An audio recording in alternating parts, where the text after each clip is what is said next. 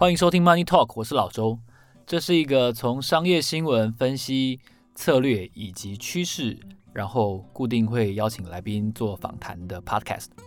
你可以在 Instagram 上面搜寻 Our Money Talk，也可以在 Apple Podcast 还有 Spotify 上面找到我们。如果你喜欢这个节目的话，记得在我们的 Apple Podcast 上面给我们留下一则评论。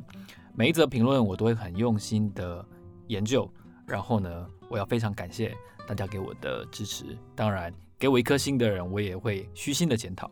今天这集节目呢，我们要来分享一下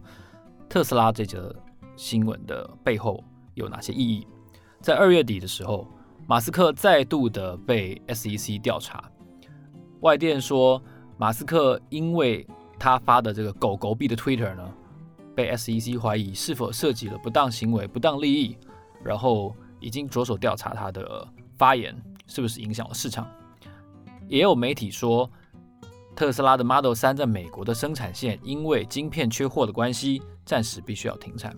在这两个消息的夹击之下呢，特斯拉的股价在那一天，也就是二月二十五号当天，大跌了八点多个百分点。你会说，哇塞，这已经在台湾已经是快要跌停板的价位了，很严重，很严重。但是我认为真的没有那么严重，已经涨很多了，稍微休息一下不是一件坏事。从形态上面看哦，这个我跟 Jenny 在 Clubhouse 上面的讨论，很多人都说特斯拉的股价是不是做头了啊？头部成型了？我我跟大家感觉不太一样。没错，你从技术形态来说的话，它最高大概涨到九百美元，然后在大跌八趴的那一天，大概最低跌到六百七，也就是说跌了超过百分之二十嘛。那看起来是符合熊市，没有错。可是我们把时间拉长来看的话，二零一九年底的时候，特斯拉最后一盘的收盘价是八十三点六七美元。那二零二零年底的时候，它最后一盘的成交价是七百零五点六七啊，小数点都一样。可是，一年之间，特斯拉涨了七倍，是七倍哦，不是七十趴哦，也不是七趴，是七倍，百分之七百，涨了这么多。那稍微休息一下，我觉得真的不离谱。我认为除了内部人哦，还有一些坚定相信马斯克的投资人，比如说像 ARK 的的投资长之外，我不知道有多少人这样子的涨幅抱得住。所以你会觉得你在高点看特斯拉好像头部成型了，其实我觉得就好像台积电，就好像台股一样，真的都见高不是高。它回头来看，你都会觉得好像不足为奇。那我今天要分享的，除了特斯拉的股价之外，其实有一件事情，我觉得应该好好的跟大家分析一下我的感受，我的观点是什么。前两天我去参加风传媒的这个下班经济学的讲座之后呢，大家投票最想知道的一个问题，其实让我很压抑。大家最想知道下一个世代的电池技术到底有什么不一样？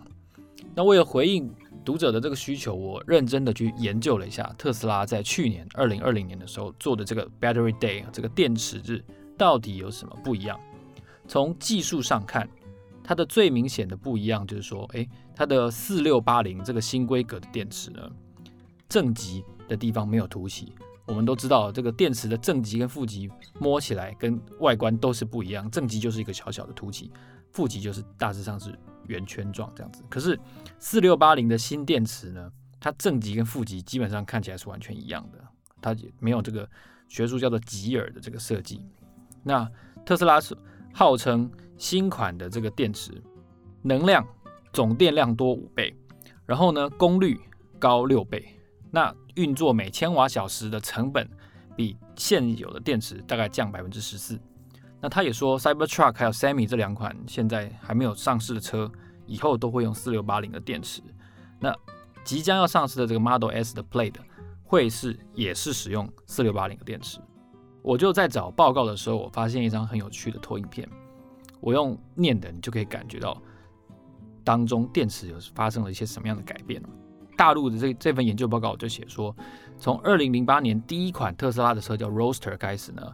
那个时候它是用一八六五零的代号的电池，它的正极材料是 LCO，也就是钴酸锂。到了二零一二年开始的一八六五零电池呢，改用 NCA 是什么呢？就是镍钴铝，N 就是镍嘛，C cobalt 就是钴，然后 A 就是铝，就是每一个元素的开头第一个字母。然后从二零一二到一七这几款车，Model S、Model X 还有 Model Three，它都是用松下帮他做的 NCA 镍钴铝的电池。然后呢，到这一次这个世代，这个四六八零的电池变成了少钴，甚至是他们号称是没有钴的电池。那他们说这个功率高很多啊，然后然后比以前能量大很多。可是你就会觉得，哎，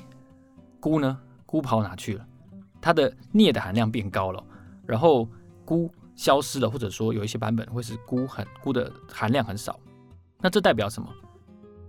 从成本来看，你一定会说啊，因为它电池用量很大嘛，所以它可能是因为钴太贵啦，那它就不买，或者说干脆从设计上直接改掉。可是我就再去找钴的价格，我发现完全不是这样，因为从二零一八年见高点每单位四十美元之后，钴价是崩盘的哦。过去这十六年来，现在的钴大概是在一个相对很低的水准，所以这跟我们想的成本的问题好像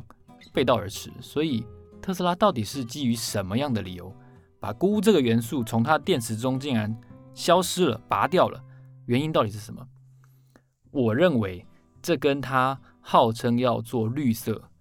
环保、节能，还有这三个形容词背后那个进步的价值是有关系。你说进步价值这个太虚幻了，你讲一点实际的东西。好，我就跟大家说。可能哦，这跟它来源是有可能是像血钻石这样子的金属，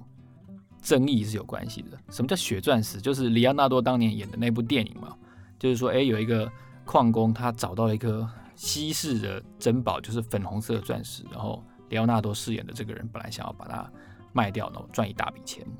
那血钻石当然就是发生在中非的这样子的故事，因为当地可能因为战乱，或者说因为地缘政治的关系。政治局势非常不稳定，很多的军阀他为了赚钱，他可能会控制某些矿产。这个矿产他挖出来的矿有可能是钻石，有可能是黄金，有可能是其他的金属。这些军阀或者说叛军，甚至是政府本身，就利用这些绑架来或者是非法抓来的这些奴工，甚至是童工，用他们开采矿产，然后来赚钱。那血钻石演的是这样的剧情，我就发现说，其实钴这个矿产。可能是一模一样的故事，因为呢，我找到一张研究机构的图哦，它就显示了说，全球的钴的运作，从生产出来、提炼到最终成为电子产品，还有汽车用的这个电池，整个世界的一块钴矿的世界地图，到底世界之旅是怎么走的？它就显示，在二零一九年的时候。中非的刚果共和国大概出产了全世界用的钴矿的百分之七十，然后呢，这个百分之七十呢，实际上都是由中资企业来制造的。全刚果最大的十四个钴矿的矿产，有八个被中资企业控制。所以在这张图上面呢，中非到中国的这一条往来的路线的这个宽度是最宽的，没有错。在加拿大或者说在西非。还有，甚至是俄罗斯都有一些钴的产出，但是全世界来看的话，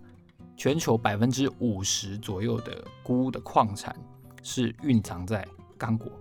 那换句话说，我们加大去其他地方的开采，可能难度没有那么高，也不会用到那样子的童工，引发争议。但长久下来，如果你要持续的利用钴矿作为你的电池的原料的话，你是一定会碰到，你绕不开刚果这个矿产的。今天我们看到特斯拉一年生产的汽车数量大约是五十万辆，但是你要想哦，从现在到二零三零年，二零三零到二零四零年这十年间，全世界的大车厂一定是产量是翻倍的成长，因为燃油车会面临一个各国的禁令嘛，会不能再生产。好。那各国的车厂都需要去大量的采购钴，还有锂。那锂主要的蕴藏是在智利，这个比较没有问题。可是钴呢，每一个车厂都要去买钴。那换句话说，每一个车厂都有可能成为这个童工血汗劳工争议背后的催生者，这个推手。明明电动车是一个进步的价值的象征，环保跟绿色，它怎么可以跟血汗劳工扯在一起呢？通常我们的思维要解决这件事情的话，一定是诶，在当地啊、哦、建设好，然后把当地的问题解决。就像在中国以前富士康发生工人跳楼事件的时候，也就是说，诶，我们提升劳动条件啊等等的方式来解决。但是刚果的基础条件，甚至是政治的环境，可能很可能长很长的一段时间都不允许你做这件事情。那你要怎么去改善它的环境？怎么杜绝血汗劳工呢？实质上，在可见未来的几年内，可能都是做不到的。那我觉得特斯拉或者说马斯克的思维真的就很有趣，他跟一般人真的就不一样，在这个地方，他不是去改变生产的条件，他直接把钴这个元素，这个这个必备的这些这项东西，从他的电池里面消失掉，或者说降到最低，这样子这个变数就不会成为他未来形象的杀手。诶，这件事情真的很有趣，因为通常我们只会觉得说，它是不是基于成本的理由？但不可否认，我觉得还是有一些成本的理由在内。因为未来今年它现在生产一年才五十万辆，我们对它的期待是，它以后可以生产一百万辆一年，甚至是两百万辆、三百万辆。那除了它之外，全世界各大车厂也都需要这样子的生产规模，所以钴矿万一又喷出的时候，它会很麻烦。那透过四六八零这个规格的改变。我觉得钴的用量减到最少的时候，它就能够把他的这个血汗劳工的潜在的隐忧，还有钴矿未来可能暴涨的这件事情的困难一次给消掉了。所以我觉得他在这次电池日，还有说，哎，这次股价涨了这么多之后的回档，我们除了关注它哦，在中国地区生产的这个汽车，前阵说突然间在地下室停车场突然烧起来哦，有一些品质上的争议。我们也必须思考，它在某些重大的变革背后啊，其实隐藏的是一些长远的规划。我觉得虽然说马斯克很容易说错话，但是在某些事情上，我觉得我们观察到的一些商业策略哦，其实还是蛮有趣的。因为估这件事情其实是不能小看的，因为像我在网络上我就找到苹果的这个环境。当责的声明，它的这份报告的名字叫做《Apple's Commitment to Responsible Sourcing》，它里面就有提到劳动条件的争议，甚至是用童工这件事情是他们不能忍受的。那他特别提到说，他们发现了在供应链里面的确，特别是印尼，然后在刚果都有这种为了开采原物料，然后滥用劳工的情况。那同样的，二零一六年的时候，苹果特别发了这个声明。那往前推。二零一零年，在富士康十连跳、十一连跳的时候，苹果也是派人专程去，希望解决、赶快平息这个劳动争议。所以可见，其实全世界我们在说 ESG 很重要，很重要就重要在这里哦，就是你的公司不可以出这种事情，出这种事情，法人就用卖盘放空来惩罚你，外界就用就用各种的新闻铺天盖地的来质疑你。所以企业其实是不可以出现这种事情，你的供应商更不可以，因为你会拖累我。这些大公司是非常怕产品碰上这样子的形象争议的。所以我觉得特斯拉除了品质可能短时间内需要赶快去解决之外，其实它这个把钴从电池里面解决掉，甚至说减少用量这件事情，蕴藏了很大的这个未来商业策略上的用意。那这个就是我希望跟今天跟大家分享的一个内容，因为平常我们不太容易看到一些这种比较理科性质的这种新闻，毕竟我们都是分享商业啊，我是文组的，所以你会觉得说，哎，好像今天这个讲这个比较专业，但是我们用商业的角度去分析的话，我觉得好像还是有一些门道可以跟大家来分享。那以上就是这一集的 Money Talk 的内容，如果你喜欢。我们的分析，我的预测观点的话呢，记得在 Apple 上面给我们写一则评论。每一天呢，我们都会去 Instagram 上面再发一则图片跟大家分享。那我是老周，非常谢谢你收听 Money Talk，让我们下一期见，谢谢，拜拜。